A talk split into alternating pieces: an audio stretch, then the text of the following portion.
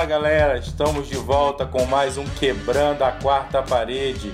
Eu sou Fabiano Silva e a pergunta é: You are Coringa? E aí, meus amigos do Quebrando, aqui é o Daniel Marques. Eu queria dizer que o caos, ele não é um abismo, ele é uma escada que você desce dançando. Igor Silva aqui e quero citar a frase: Só espero que a minha morte faça mais sentido do que minha vida. Acho que ela simboliza muito bem o, o, o personagem do filme que nós vamos comentar hoje. É isso, galera. Retornamos hoje diretamente de Gotham City para falar sobre ele, Joker ou Coringa. É, né? Um filme aí que rendeu 11 indicações ao Oscar, foi o recordista de indicações do ano que ele foi que ele estreou, né? E quando a gente pensa nisso, né, é uma parada que nunca tinha acontecido antes, ainda mais com um vilão, né? A gente tá agora com essa meio com essa moda, né, de você aprofundar a origem de um vilão e tal, foi bem surpreendente. É, eu acho que até mesmo antes de entrar no assunto do, do filme do Joker, do Joaquin Phoenix, a gente tem que falar um pouquinho do Heath Ledger, que foi quem ganhou o Oscar interpretando o Coringa na trilogia do Batman. Nós temos um episódio sobre isso, sobre a filmografia Nolan, é, parte 2. Me corrija se eu estiver errado. Parte 2, é parte 2. Filmografia parte 2, onde nós abordamos bastante isso. E ele ganhou né, o, o Oscar póstumo. E foi, assim, a melhor, um dos melhores vilões da cultura pop hoje estabelecido é o Joker do Heath Ledger.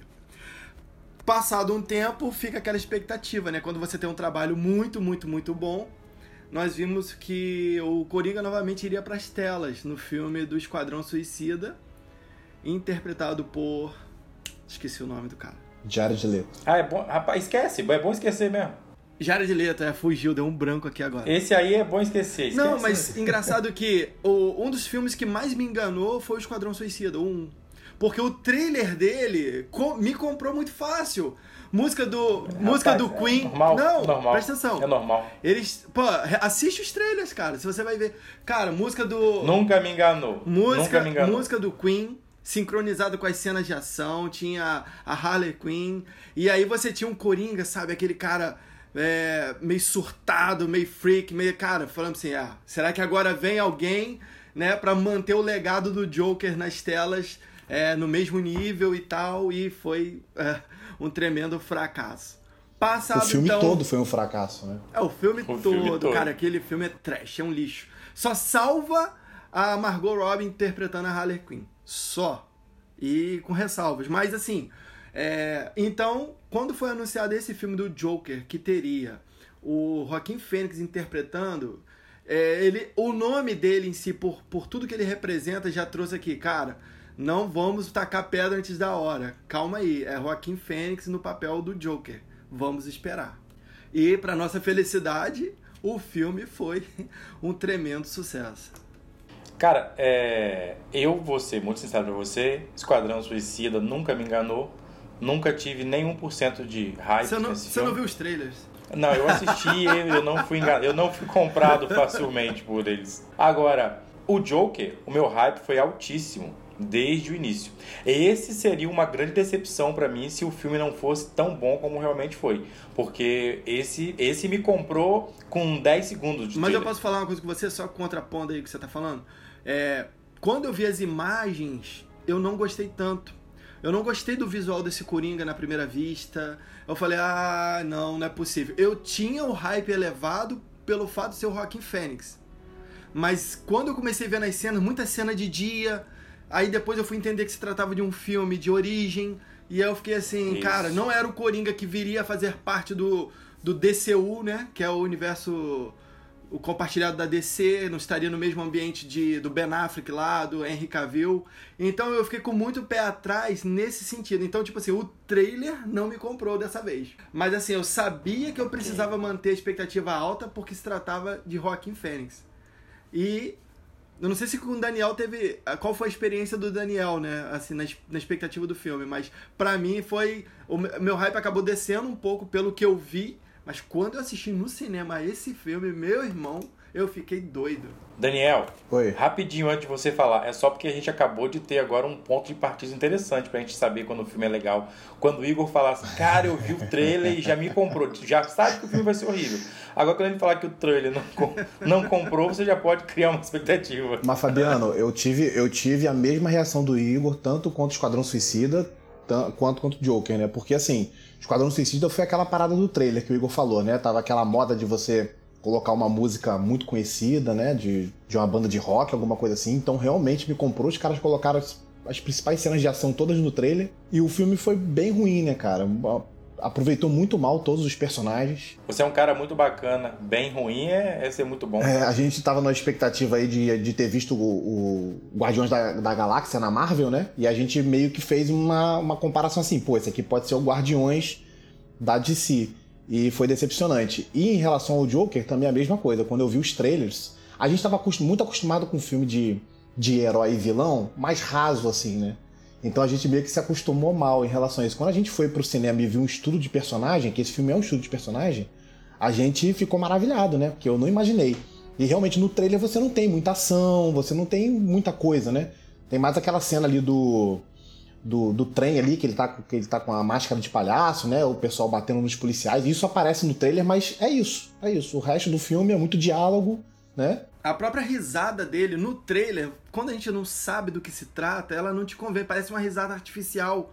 Aí eu falei assim, cara, tem alguma coisa que não tá legal, alguma coisa que não tá legal. Não sabia eu que era o tipo da risada que faria muito mais sentido no personagem como foi apresentado do que tudo que a gente já viu antes, né? Que é a questão do distúrbio lá que depois a gente vai comentar. Uma coisa importante assim de comentar é a coragem de Joaquim Fênix de pegar um papel desse depois do fracasso que foi a atuação do Jared Leto, então poderia ter dado muito ruim pra ele, né? Ele já com uma carreira estabelecida, já tinha três indicações ao Oscar, não tinha ganhado nenhum ainda, mas cara, era um do, do time de elite, né, de Hollywood. E aí surge aquela coisa assim, e aí, eu vou fazer esse papel? Vou entrar nesse barco podendo ser uma coisa muito ruim, porque a gente sabe que fã de quadrinho, né, fã de super-herói é um negócio meio complicado, né? Pra você agradar e tal, e quando você vê o Jared Leto que aconteceu com ele, né? Então, muita coragem dele, ó. Fez muito bem, encarnou muito bem o personagem, né? A preparação física também foi, foi bem difícil, né? A gente vai comentar daqui a pouco também esse Oscar que ele ganhou super merecido em relação a isso também, né? Não só a atuação, mas todo o, o sacrifício que ele teve que fazer para poder encarnar o personagem de uma forma, assim, bem realista, né? A gente comprou, né? A gente adorou o filme. A academia adorou o filme, o mundo todo adorou o filme. É, a ideia desse enredo é, que foi trazido de mostrar o lado humano, vamos dizer assim, por trás de um, de um monstro, se assim posso dizer, eu acho que foi a pitada que faltava para a gente poder falar sobre a origem de um vilão, só que de uma forma um pouco mais aprofundada. Porque geralmente quando a gente pega para falar sobre a origem de um vilão, uh, a gente tem uma, uma tragédia única e específica que às vezes aconteceu na vida daquele personagem que o levou a se transformar né, naquela figura é, é, monstruosa ou vilã, vilanesca. Mas a, a, a figura do, do Joker, ela não, não é trazida pra gente a partir de uma única via, vamos dizer assim, de tragédia. Na verdade, a vida dele como um todo é uma vida trágica, né? E, e aí o filme tentar, o filme trazer, na verdade não tentar, mas o filme trazer essa visão para mim foi o ponto de acerto chave. Olha, vou falar uma coisa aqui, mas eu só vou explicar mais à frente. Mas o vilão era o Arthur. O que ele tinha se tornado foi o Arthur, porque em essência ele era o Coringa. Depois eu comento melhor. Acho que a gente pode de repente voltar e começar do início, mas é, eu, eu posso afirmar que, como o Daniel falou no início, né, um dos filmes, esse filme é um laboratório para construção de personagens, mas eu quero dizer que a construção desse personagem foi feita no sentido reverso. Foi desconstruindo um cara que você chegou numa origem. Mas mais pra frente eu, eu detalho isso aí. Acho que a gente pode Pra não, não começar muito lá na frente, a gente pode começar do começo. Não, eu acho assim, em relação ao que você falou sobre. Não é que o Arthur é o vilão, né? O Arthur não era a essência dele, isso eu concordo. É. Mas você vê que no início do filme, ele, né, tem todo um, um, ele tem todo um suporte do governo que ele ainda toma os remédios e tal. Então você vê que ele é um cara que ele não é um cara mau, né? Ele ele tá ali buscando o espaço dele, tentando viver, cuida da mãe dele muito bem, né? Ele tá no ônibus, ele tenta fazer um garotinho rir. Então assim, você vê que ele não tem atitudes ruins, atitudes cruéis, não tem. Ele é o cara que tá vivendo ali, ele tá buscando o espaço dele, tá trabalhando, né? Trabalha de palhaço, trabalha tentando, tentando ir atrás do sonho dele de fazer o stand-up lá, a comédia.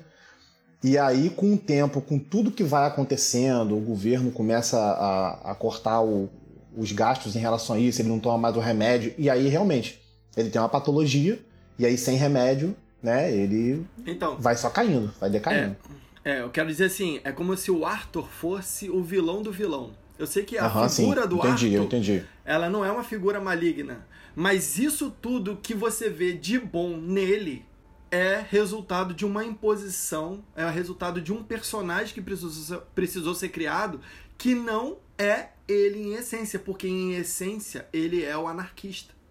E quando ele se encontra, quando ele junta os pontos e ele descobre, eu mais pra frente vou falar que nem quando ele tira a vida dos caras e tal, que começa a vida a fazer sentido para ele, aí você vê que tudo isso de bom que a gente viu dele. E, e, engraçado, até mesmo quando ele mata lá o cara e o anãozinho, ele tem misericórdia, ele falou, cara, você nunca me fez mal. Até, né? Mas assim, é, em essência, ele é evil. E era isso que estava os remédios e tudo cooperando para que isso não viesse à tona. Mas enfim, eu acho que a gente tem muita lenha para poder queimar no início desse filme, que esse filme, ele é um filme muito acertado nas fotografias. É impressionante a fotografia desse filme, a questão das palhetas, o enquadramento, a questão das escadarias, que a gente falou bastante isso no episódio sobre Parasita, no podcast que a gente tem sobre Parasita. Aqui nós vemos isso a questão da toda a rima visual que acontece antes e no depois. Cara, é, eu acho que é interessante a gente também falar sobre o seguinte: uh, o, o, o, diferencial, vamos dizer assim, a visão que esse filme traz é, desde o início, né? Não sei se vocês se lembram, mas como que o filme começa? É, é, tá ouvindo um rádio, né? E um locutor como tá falando lá, né? Que tinha sido é, declarado estado de emergência né, pelo governo, né, e porque tinha havido um acúmulo de lixo muito grande nas ruas e estava proliferando uma praga de ratos gigantes. Você não lembra disso, não? Lembro. Uma praga de Fala ratos sobre gigantes. lixo e ratos, então, né? Sobre... Isso, exatamente. Então, assim, esse já é o ambiente em que esse personagem está inserido. Olha só, hein?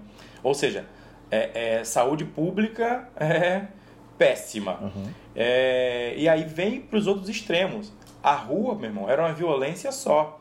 É, e o Arthur, ele era costumeiramente agredido e né, logo no início ali a gente vê ele sendo agredido por, por uma gangue, uma gangue de garotos, velho. E ele não revida, né? E ele não revida. Ele não revida.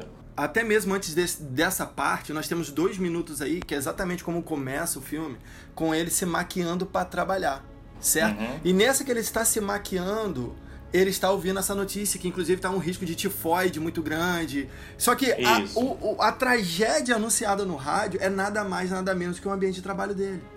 Ele está uhum. ouvindo uhum. no rádio para onde ele está se preparando para ir, porque é o habitat de trabalho dele. Ele trabalha na rua como palhaço.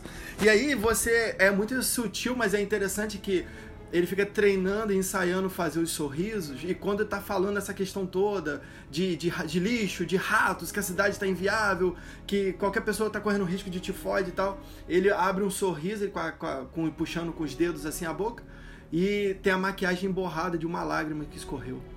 Então é aquela dualidade que, que é pertinente durante todo o filme. A questão do, de ter que sorrir, de ser chamado de happy, né?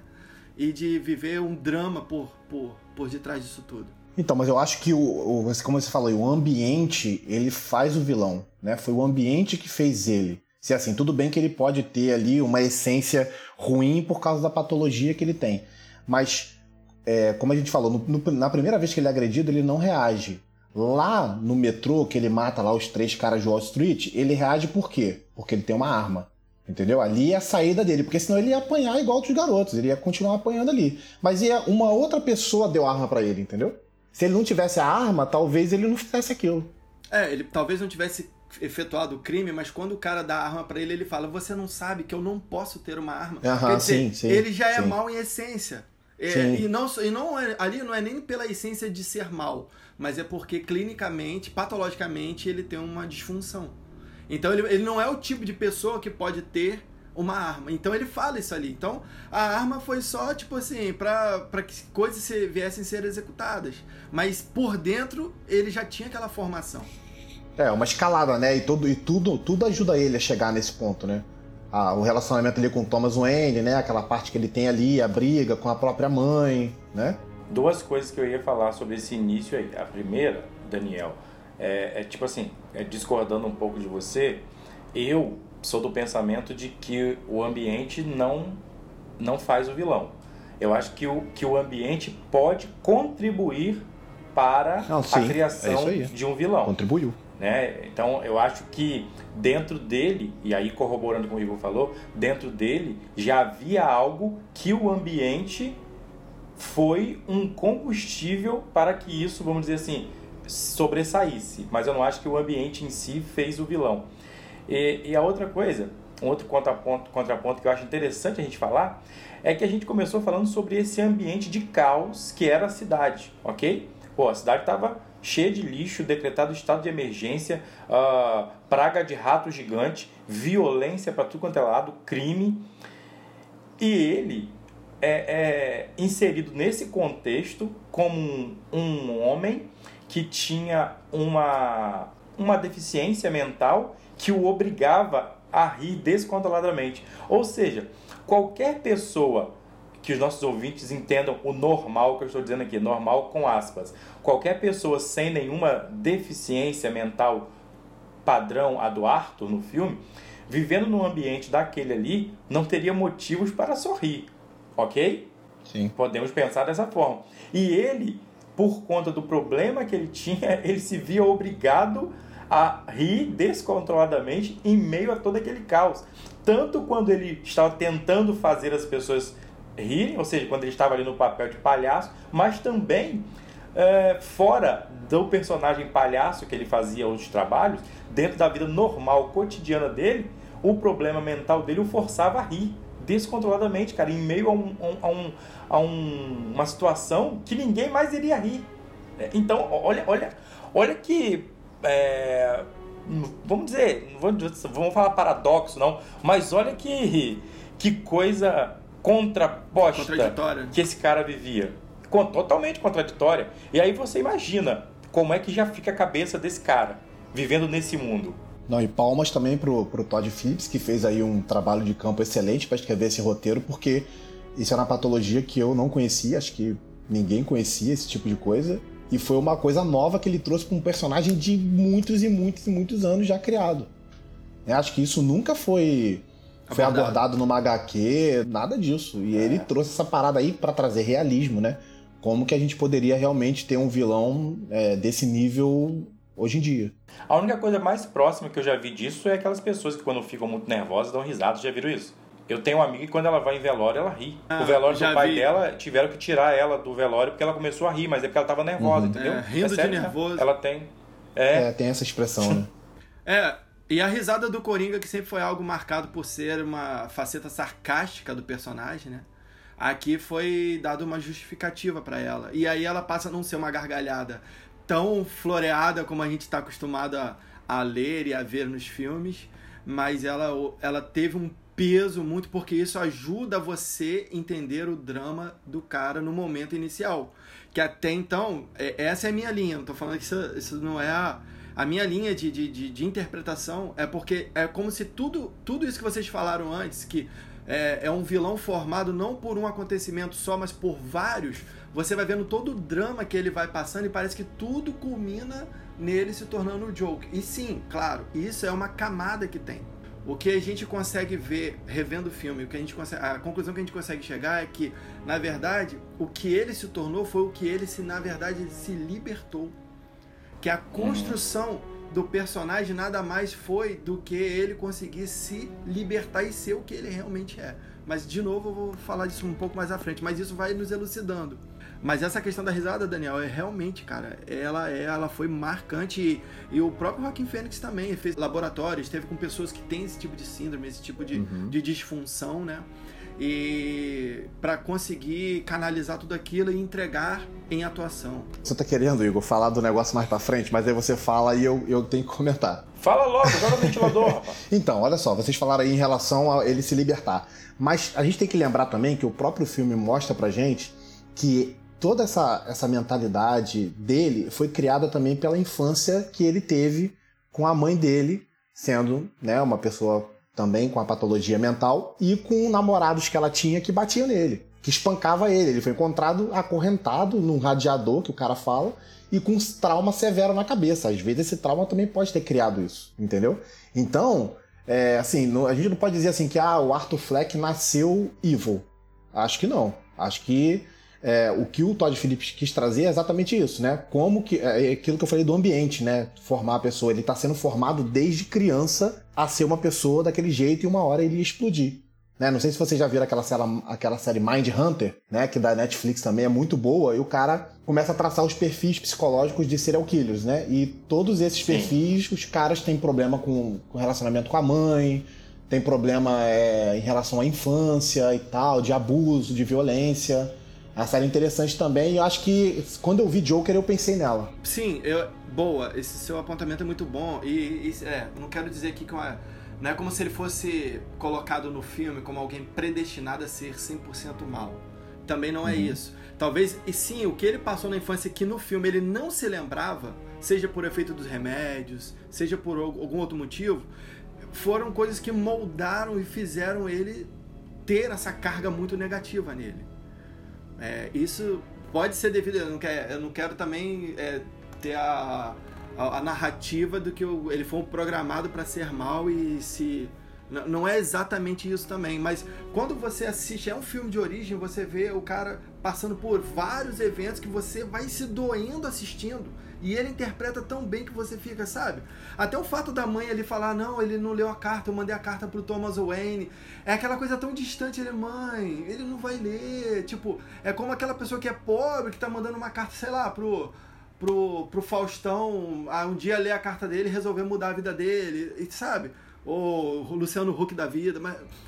Cara, é tipo aquele sonho que você vê que tá fadado ao erro. Que, que, que, não, que não vai vingar. E são várias coisas que colaboram. É, o próprio ambiente de trabalho dele, os colegas dele, a profissão que ele tem lá, é, da forma com que ela é diminuída. Vocês falaram da questão de que o lixo estava aumentando e os ratos estavam também multiplicando. E teve uma hora que eles até falam assim: ah, e são grandes ratos. E como é que você acaba com grandes ratos? Com grandes gatos. Como dizendo que, tipo assim, tinha que ser ceifado. E aquilo tava falando dele. Uhum. Ele era um subproduto é. da rua. Querendo ou não, ele era. Ele, e aí eu quero entrar num ponto, antes do Fabiano comentar, que é a terapia. Se você parar para pensar direitinho na, no filme, o filme, na verdade, é ele sentado com assistente social. Quando você vê cenas dele agindo, é como se fossem flashbacks. Porque a, a, a linha presente do filme é ele conversando com ela. E, no primeira, e na primeira conversa, é, ele chega a dizer assim, que a vida dele no sanatório era melhor ela pergunta para ele assim: Você tá feliz de estar podendo se abrir e conversar com alguém porque eu tô aqui conversando com você? Aí ele olha para cima e fala: Minha vida no sanatório era melhor. Aí quando mostra um frame de como era ele no sanatório, ele tava batendo a cabeça no vidro. Aí olha só, aquele momento de perturbação total do cara batendo a cabeça na parede, na porta, para ele era uma condição melhor do que a que ele estava sentado conversando sobre a vida dele que depois ele fala que ele pensava né, que a vida dele era, era uma comédia, mas na verdade era uma. Era uma tragédia e na verdade era uma, era uma comédia. Era uma tragédia. Entendeu? Tem todas essas inversões de. essas dualidades. E quando ele avança um pouquinho, tem hora que ele tá falando e você. algumas coisas vão acontecendo no filme, e aí a gente entra nessa parte do metrô, em que ele tá armado e ele mata aqueles caras. E aí ele fala para ela que pela primeira vez ele, ele tipo assim, ele achou que iria se surpreender por ter feito uma coisa feia, mas não, ele se sentiu bem. E aí ele fala uma coisa, cara, que eu quero ressaltar aqui. Ele fala assim: olha, eu nem sabia se eu existia de fato. E aí nessa hora ela fala assim: Eu tenho mais notícias para te dar. Ele, você não tá nem me ouvindo. Eu estou falando, uhum. eu não sabia se de fato eu existia. Ou seja, aquele Arthur Fleck que nós fomos apresentados, na verdade, na cabeça dele, aquilo não fazia sentido. Ele não, não achava que aquilo ali era real. Que aquela era a realidade da vida dele. Ele fala: Eu nem sei se isso que, tô, que tá acontecendo é, é. Mas aí, quando ele matou os caras, ele fala: Mas agora eu senti que eu existo. E na verdade ele só se encontrou depois de ter matado os caras no metrô. E isso é, é aquela desconstrução de personagem. Parece que está construindo, mas ele está sendo desconstruindo humanamente para chegar perto daquilo que ele é. É. A gente vai continuar aí a partir do que o Igor falou, né, sobre o metrô, mas um ponto que eu acho que é pertinente falar, tem, tem a ver com o início da fala do Igor, é, Igor falou que a sociedade via né, o Arthur como um, um subproduto, né? E uma coisa que a gente pode pensar sobre isso é que é, é, se a gente parar para pensar, a cidade de Gotham ali era uma cidade representada por um clima tenso em 100% do, dos seus momentos. Se vocês prestarem atenção em como eram ah, o comportamento dos personagens ali, vocês podem perceber que os personagens tinham comportamentos assim hostis uns com os outros e cada um estava buscando é, é, sobreviver no seu espaço.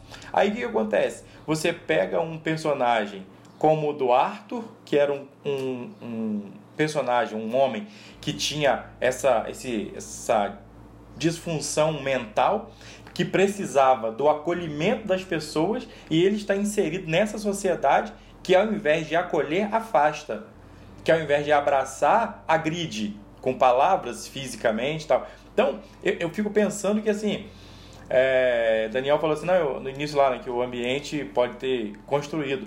E aí, como eu falei, eu, eu, eu não penso que o ambiente constrói, mas o ambiente, ele é sim um combustível para construir, para o bem ou para o mal. Então, o ambiente em que o, que o Arthur estava inserido, somando-se às tragédias pessoais dele desde a infância, que vocês citaram, mais o problema mental que ele tinha, cara, era uma bomba relógio com um pavio que estava sendo queimado e aguardando só o finalzinho para explodir.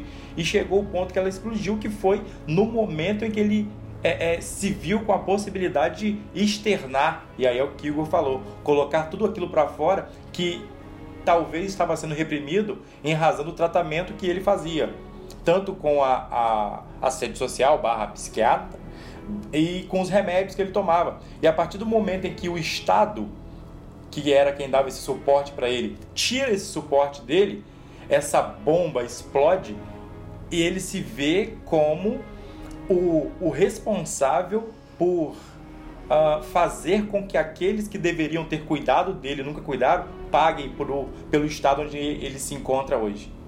E aí a gente vê o Arthur começando a trilhar aquele que, caminho que talvez, se ele não tivesse passado por todo esse tratamento, uso de remédio, ele talvez já estivesse trilhando há mais tempo. A gente pode até pensar nisso. Mas ó, é uma coisa também, cara. Ele foi visto que um palhaço matou os caras ricos uhum. no metrô, ricos assim, né?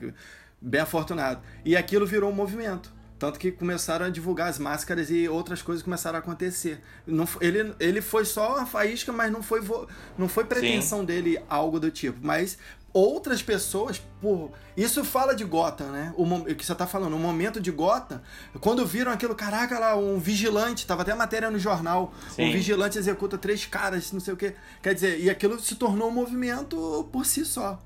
E nós somos apresentados aquela frase no caderno dele assim: a pior parte de ter uma doença mental é que as pessoas esperam que você se porte como você não tivesse.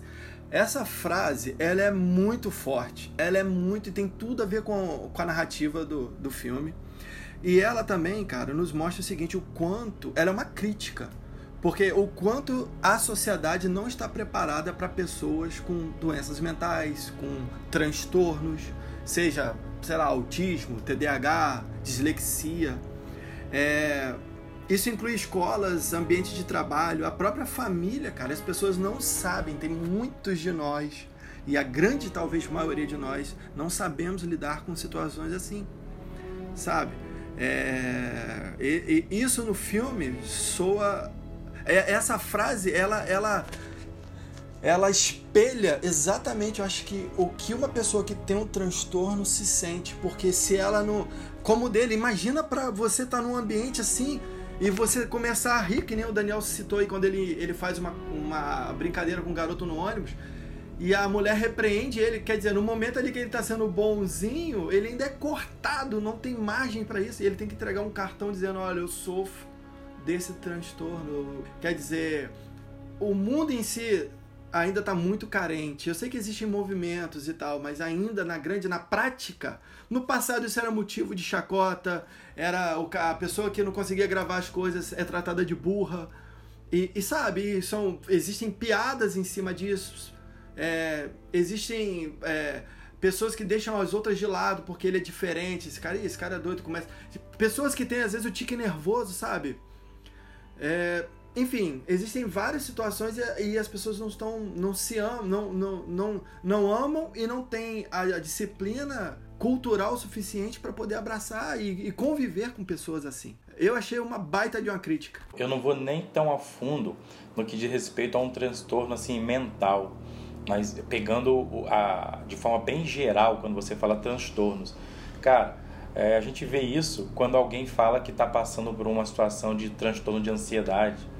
Uh, e o que mais a gente ouve é as pessoas dizendo, ah, isso é bobeira, para de bobeira, né? Mimimi. Você não tem motivo para isso? É, você mimimi. Ou então, cara, não fica preocupado. Não, cara, não tem a ver com isso. Você não tem como controlar. Não é que é uma preocupação. Ou você não tem motivo para estar tá triste, né? Não tem motivo para estar deprimido. Você não tem motivo... As pessoas não entendem, né? Que é uma e... patologia que tem que ser tratada com tempo e tal.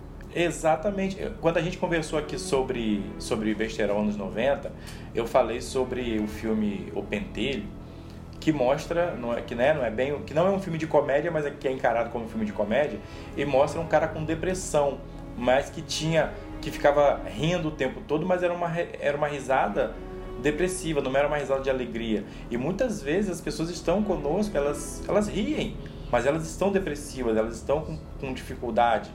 E a gente não consegue compreender isso. A gente acha que está tudo bem, e quando ela expõe. Por isso, muitas pessoas que têm depressão, que têm transtorno de ansiedade, essas pessoas não expõem, porque elas sabem que quando for expor, vai acontecer isso essa necessidade que as pessoas têm de querer dizer para aquelas pessoas que elas devem agir como se elas não tivessem o problema. Estou falando problema, mas como eu falei, que, que as pessoas me entendam. Quando a gente usa esses termos, nós estamos falando sempre com aspas, para não entender quem está falando no sentido pejorativo, né? né? As pessoas não querem que a pessoa que tem um transtorno demonstre que tem. Então ela tem que acabar vivendo, mascarando algo que faz mal a ela, né? Para que as outras pessoas se sintam satisfeitas em, em não perceber aquilo, talvez.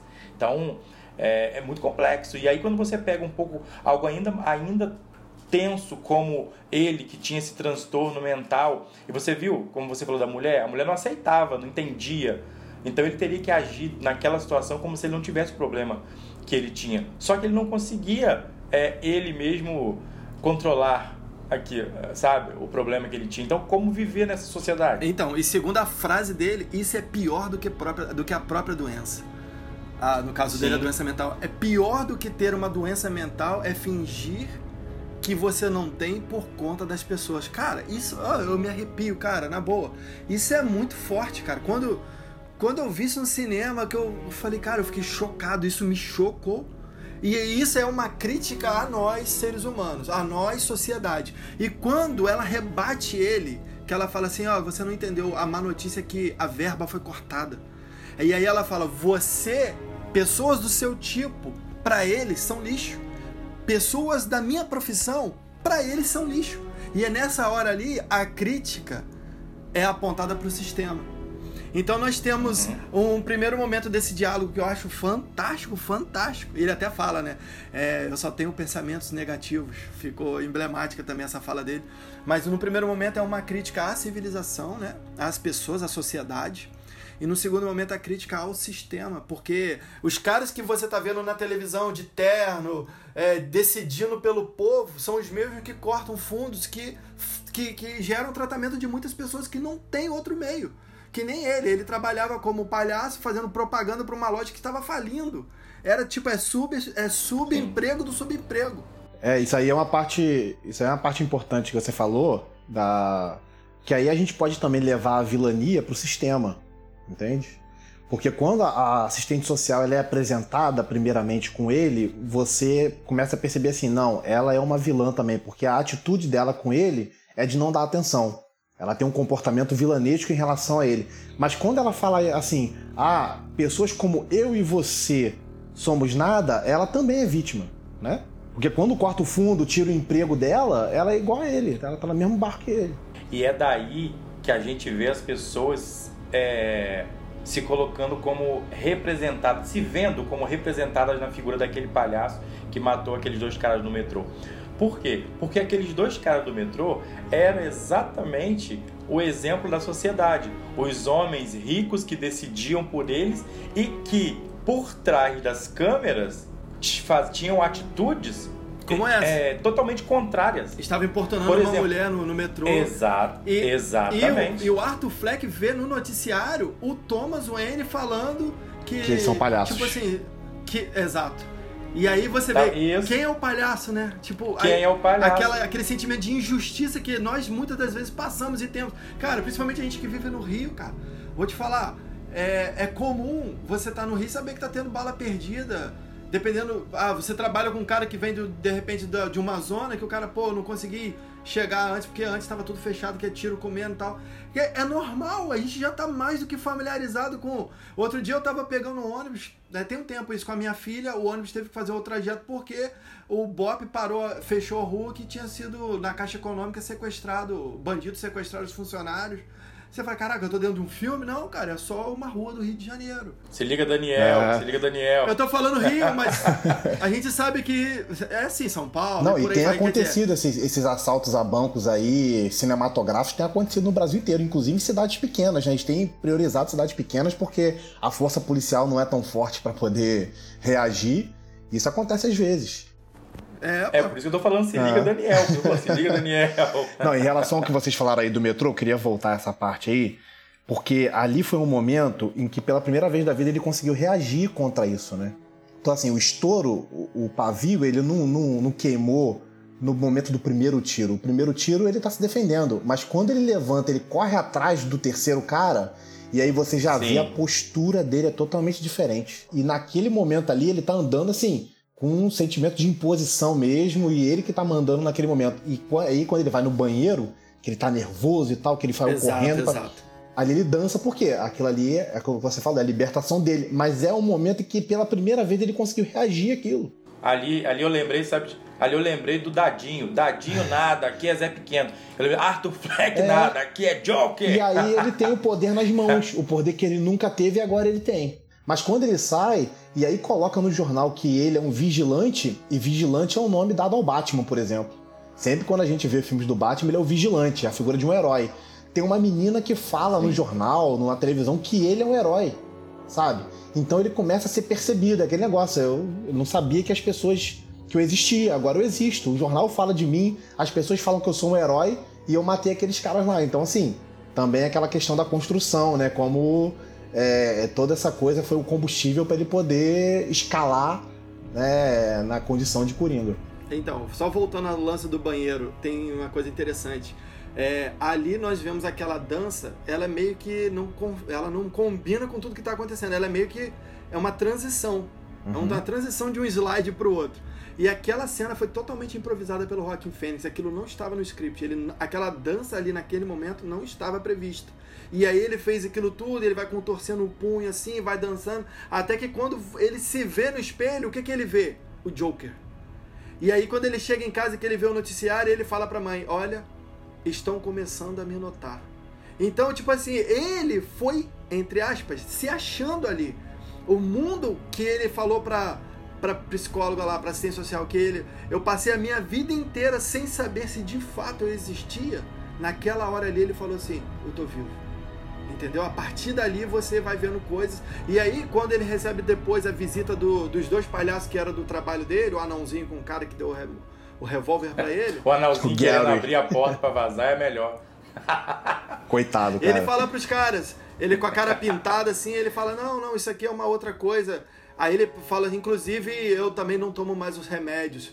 Ele, ele vai falando das, das amarras que ele tinha, que, que era para levar ele a se tornar uma pessoa normal, ele se despiu delas. E aí, para ele, a vida passou a fazer muito mais sentido dessa forma. Não, essa cena, essa cena também aí no, no, no, ali na casa dele é muito impactante, porque é uma parada que é meio inesperada, assim, né? Você vê que ele toma atitudes assim. Ele até coloca a tesoura no bolso e tal, mas você não espera que ele vai atacar o cara daquela forma. E a reação do anãozinho, caraca, é.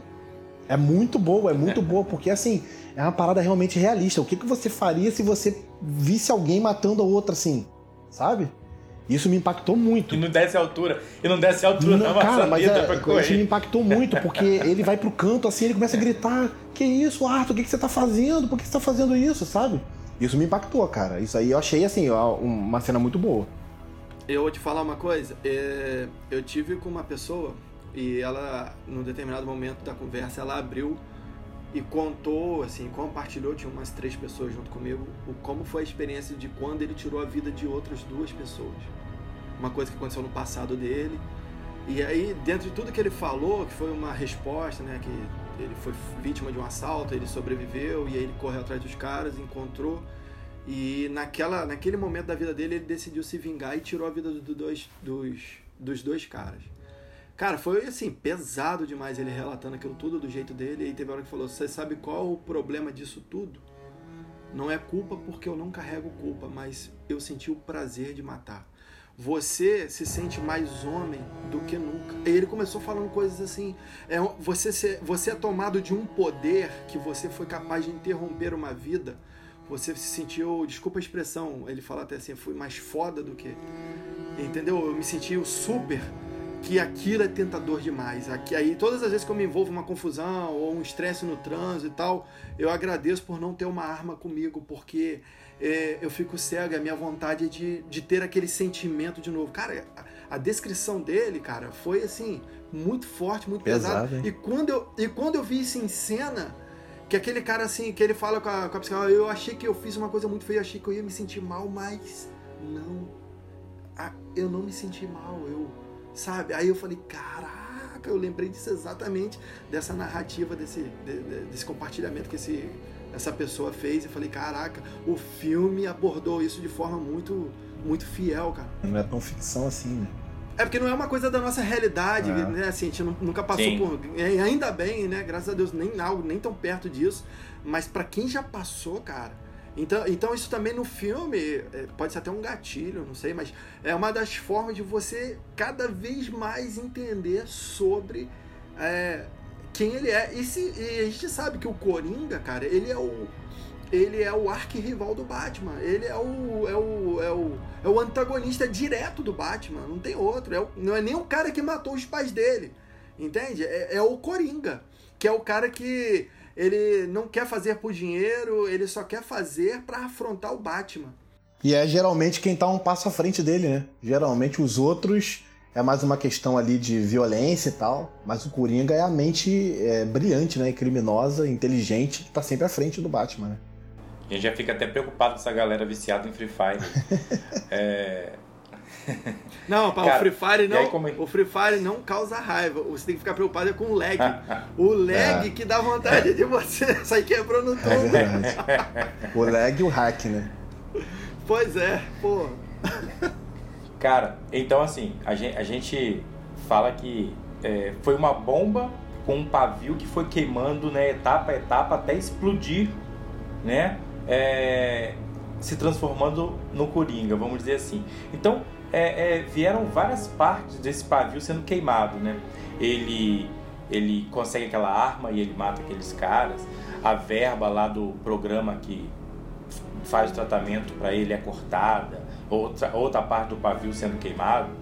É, e aí chega uma outra parte do pavio queimado, que é quando a mãe dele diz para ele quem é o pai dele.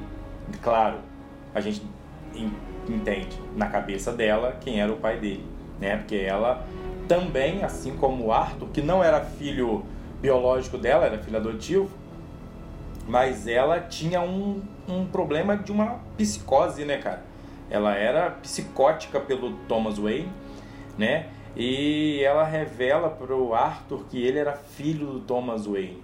Na verdade, é, é, fruto de um relacionamento que eles tiveram. Na verdade, esse relacionamento era só imaginário. Só ela viveu isso na mente dela. E aí, esse pavio dessa bomba já fica menor quando ele recebe essa informação.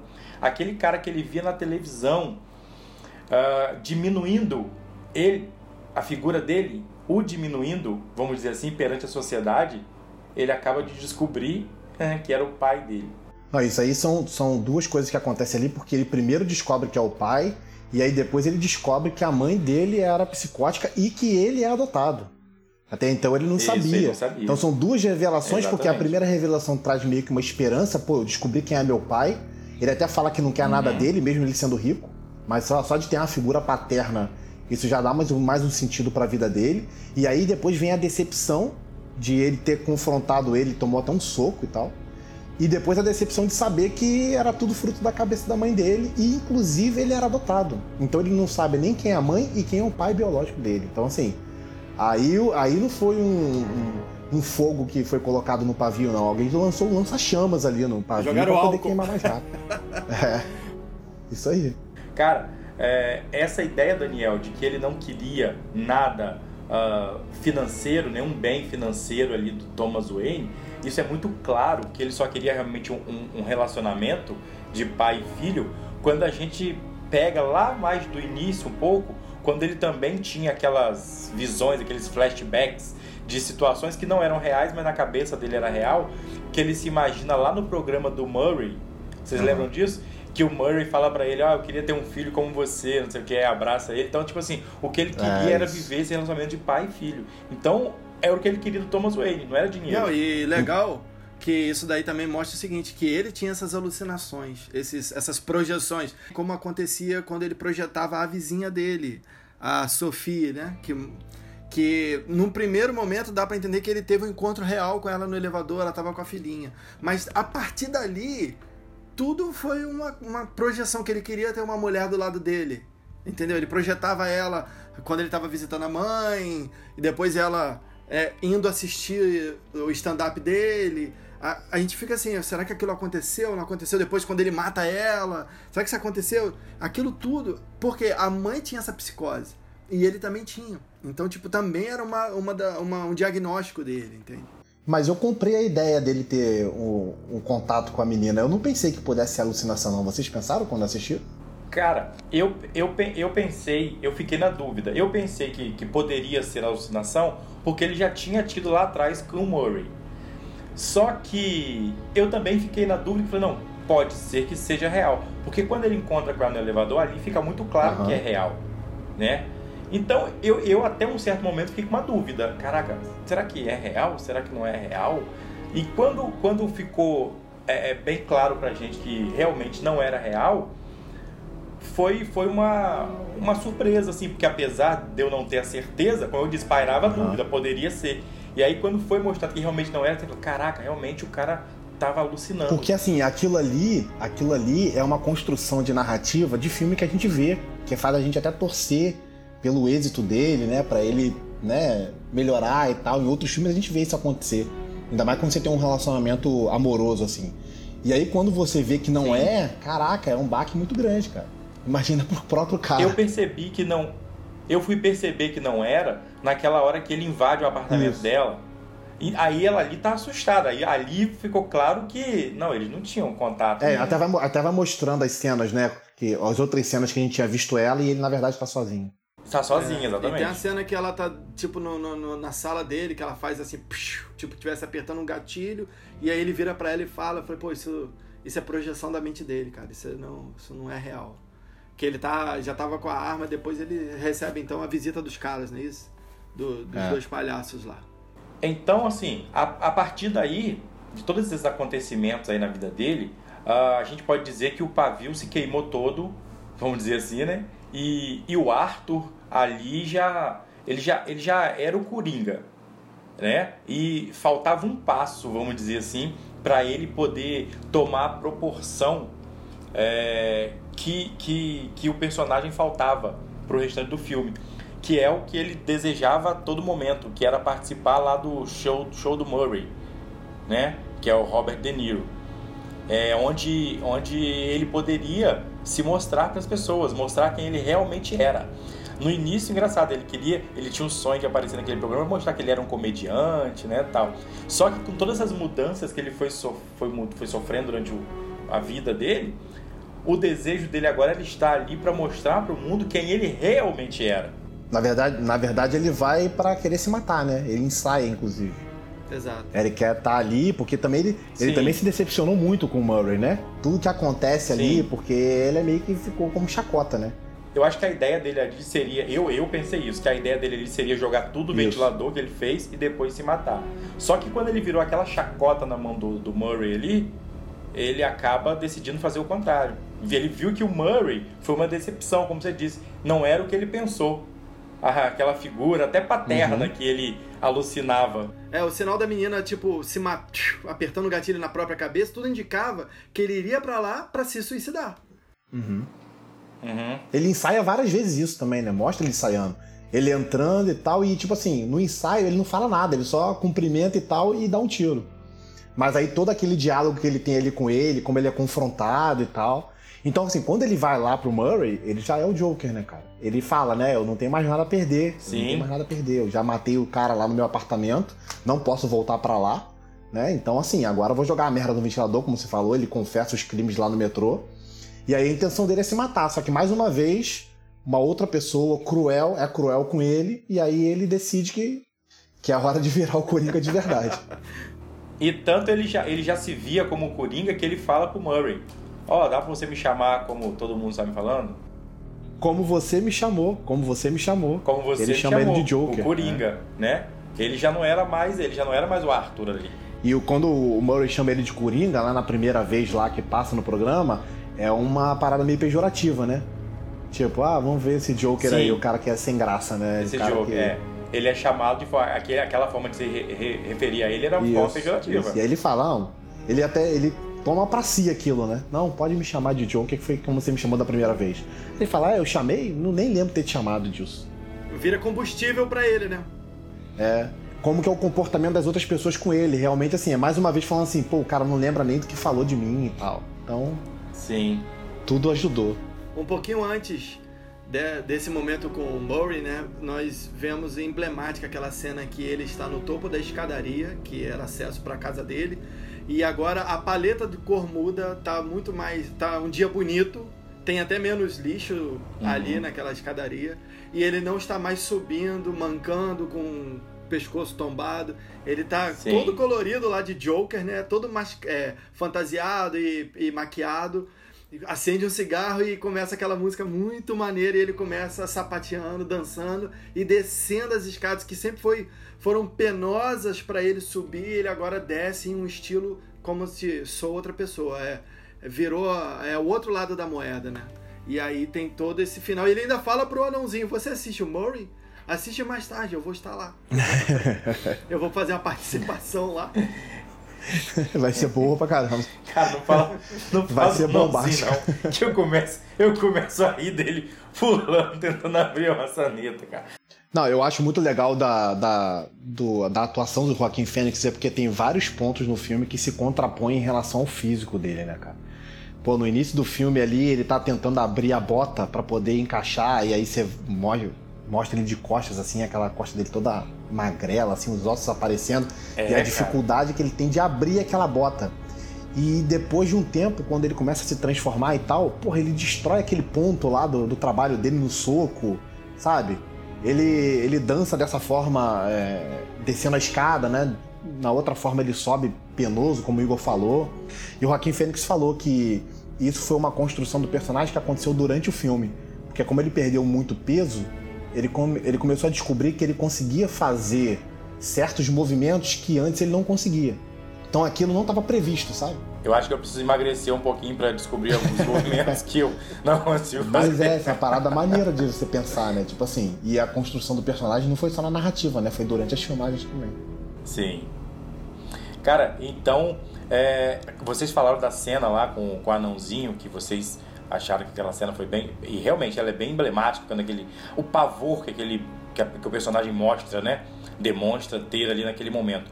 Mas essa cena dele ao vivo no programa do Murray e ele dá um tiro no meio ali da testa do Murray, cara, essa cena para mim ela é, é, é uma explosão, vamos dizer assim, né, de, de, de êxtase até, porque até então é, a gente pensava, eu, né, é, ele não vai se matar, ok. A gente sabia que o filme ia continuar a história do, do Coringa ali, né? A gente sabe que o Coringa não ia morrer. Mas eu não sei, eu, eu, eu não esperei que ele fosse fazer aquilo daquela maneira, não.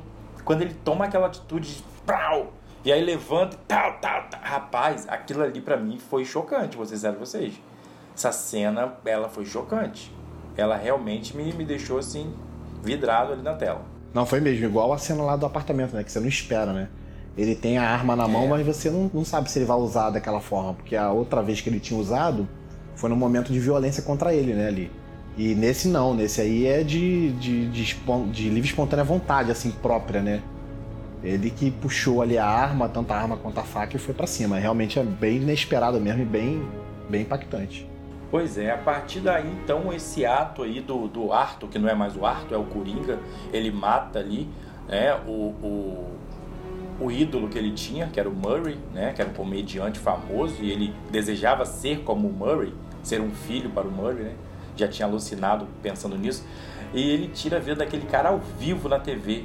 Com isso, cara, a violência explode na cidade de Gotham, né? E os que, os que como ele, vamos dizer assim, as pessoas que eram o subproduto da cidade de Gotham, né, como o Igor bem colocou no início uh, da fala, elas se veem na posição de poder lutar, vamos dizer assim, é, através de uma revolta social né, para buscar uma mudança. E aí a gente não vai nem dizer que eles estavam buscando melhoria. Na verdade, eles queriam mudança, mudança daquele patamar onde havia uma pequena classe que dominava sobre a classe maior, vamos dizer assim, que era deles, né? E aí essa revolta social explode na cidade, é um misto de violência gratuita, quebra-quebra, depredação, saques, né? roubos, é, é, é agressões físicas e a gente vê o, o Coringa imerso em meio a tudo isso e a gente olha para o rosto dele ali naquela viatura da polícia e a fisionomia dele de realização. Eu via nele ali o rosto dele, aquela ideia de realização, como se ele tivesse se vendo realizado em todas aquelas ações que em cada esquina acontecia. Então, assim, essa cena para mim é bem emblemática, quando ele tá no carro da polícia ali, olhando para fora e vendo tudo acontecer. Não, e aí vem uma ambulância e bate no carro, né? Da polícia para poder salvar Isso. ele. E aí eu, eu vejo algumas referências em relação até o filme do Nolan ali, cara, porque tem uma cena no filme do Nolan que o, até o personagem de Bruce Wayne bate no carro de um, de um cara que tá sendo levado e tal. Tem aquela parte também ali embaixo da linha do trem que é bem parecido, né? Como eles, como eles filmam ali. Não sei se é até o mesmo local de, de, de filmagem. E uma outra coisa também em relação ao que o Coringa lá do Nolan fala quando ele vai explicar a origem dele em alguns momentos ali, que ele fala que o namorado da mãe batia nela, né? E batia nele. E nesse filme ele aborda isso também. Então hum. tem algumas referências aí ao, ao, Cavaleiro das Trevas também. Ao do Nolan, né? É, eu achei isso, isso é legal. Até pra não ficar uma referência totalmente diferente, né? Ah, lá o, o a referência dele na infância uhum. era uma, aqui já é outra. E aí isso às vezes acaba até confundindo um pouco na cabeça do espectador quem realmente é o personagem. Eu achei que isso foi bacana mesmo, Daniel, manter esse padrão aí. E aí a gente tem a, a e aí a gente tem um surgimento do Batman, né? Porque geralmente a gente vê nas é, nas histórias aí, nas narrativas, que o herói ele surge primeiro, né? E aí depois os, os super vilões vêm aparecendo com o tempo, né? O próprio Cavaleiro das Trevas é isso, né? O Coringa aparece em decorrência do surgimento do Batman. E aqui é o contrário, né? O Batman, ele nasce ali naquele momento, né? Em que o Thomas Wayne sai com a esposa, tá tendo aquela, aquela anarquia toda, e ali eles são assassinados naquele beco. E aí mostra até de longe, assim, a figura do, do Bruce Wayne de longe, pequeno e tal, presenciando aquilo, e aí tem uma meio que uma inversão, né? Eu. A gente sabe que o diretor e tanto o elenco, o Joaquim Phoenix, eles aceitaram o, a gravação de um Joker 2, uma continuação Mas esse filme, ele é um dos, para mim, um dos melhores filmes de desenvolvimento de personagens que tem. E isso coloca o Batman num desafio muito grande na, nessa sequência, se é que vamos ter o Batman. Eu acho que é, é, é uma consequência. Você tem um antagonista, você tem que ter o protagonista. E nós vimos que é, ali foi mostrado o Batman novinho, o Bruce, né? E o evento do assassinato dos pais dele. Então, se numa sequência nós tivermos um Batman, cara, eles vão ter que trabalhar muito para que esse Batman esteja à altura deste Coringa, porque nós já o conhecemos, nós sabemos que ele tá um, é um cara vazio de humanidade e é um cara que é, teve uma vida inteira. Nós vimos a vida toda do cara passando na tela para justificar os atos finais dele e o que ele se tornou. Então, a, não, não, se trata de ser um cara mau, não se trata de levar um cara como o Joker pro asilo, ele é daquilo dali para a morte. Não tem uma outra. Então isso mostra o quão é, o quão é, vilanesco se tornou essa versão do Joker. E assim foi de muito, muito, muito agrado assistir algo assim que a gente às vezes critica muito, né? Que a DC não faz, a DC não, não chega aos pés da Marvel e tal. E a DC usou toda essa questão sombria, toda essa questão dark. Ela teve assim, a, num filme de drama, né? E a mão foi correta do diretor. Assim, o Todd Phillips foi muito assertivo. E foi uma coisa assim que não foi só do cara, né? Aquilo que tu falou, Daniel, coisas que foram acrescentadas durante a gravação, o do diretor também tem a sensibilidade de, de deixar o ator colocar o gosto dele, a, a perspectiva dele, a liberdade, a questão que eu falei também da dança, dele fazer aquela dança e tudo. Tudo isso trouxe toda uma mística pro personagem que fez a gente gostar tanto e, e, entender tanto e, sabe, aplaudir de pé quando terminou o filme. Então, assim, filmaço. E vamos ver então como que vai ser essa, essa continuação. Agora, uma coisa que é interessante de pontuar é que Daniel falou que o carro que ele estava lá, o carro de polícia foi interceptado, né? E ele, a galera que estava nas ruas ali fazendo aquele motim, tira ele do carro. E por mais que a gente já tivesse uma visão de que o Coringa já tivesse passado a existir no Arthur Fleck a partir lá da morte do Murray, mas o que o filme mesmo mostra do nascimento do Coringa é aí. Por quê? Porque quando ele sai do carro ali machucado, não sei se vocês se lembram, ele vai nos cantos da boca assim com o sangue dele e estica os dedos, arrasta os dedos, formando aquela boca com as manchas de Essa sangue. Essa cena é arrepiante, Então ali, né? cara, exatamente. Essa cena, para mim, é a cena que o diretor tá dizendo assim: aqui nasceu o maior vilão de Gotham. É nessa hora que ele ri, mas não ri do transtorno.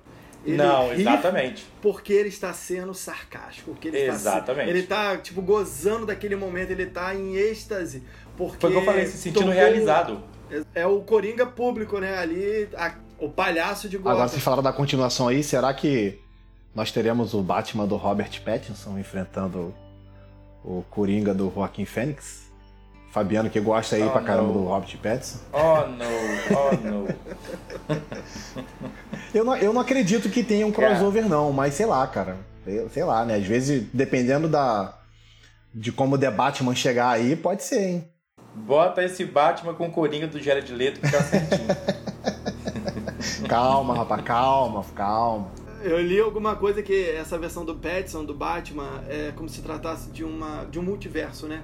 que na DC é Terra 1, uhum. Terra 2, Terra tal. É um Batman de uma outra realidade. E eu também só li isso. Também não estou muito animado para ler muita coisa.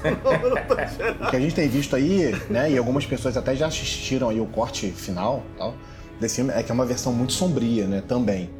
Então, assim, seria mais ou menos a mesma coisa aí do, do, do Coringa aí do Joaquin Fênix, né? Pode ser que, que aconteça.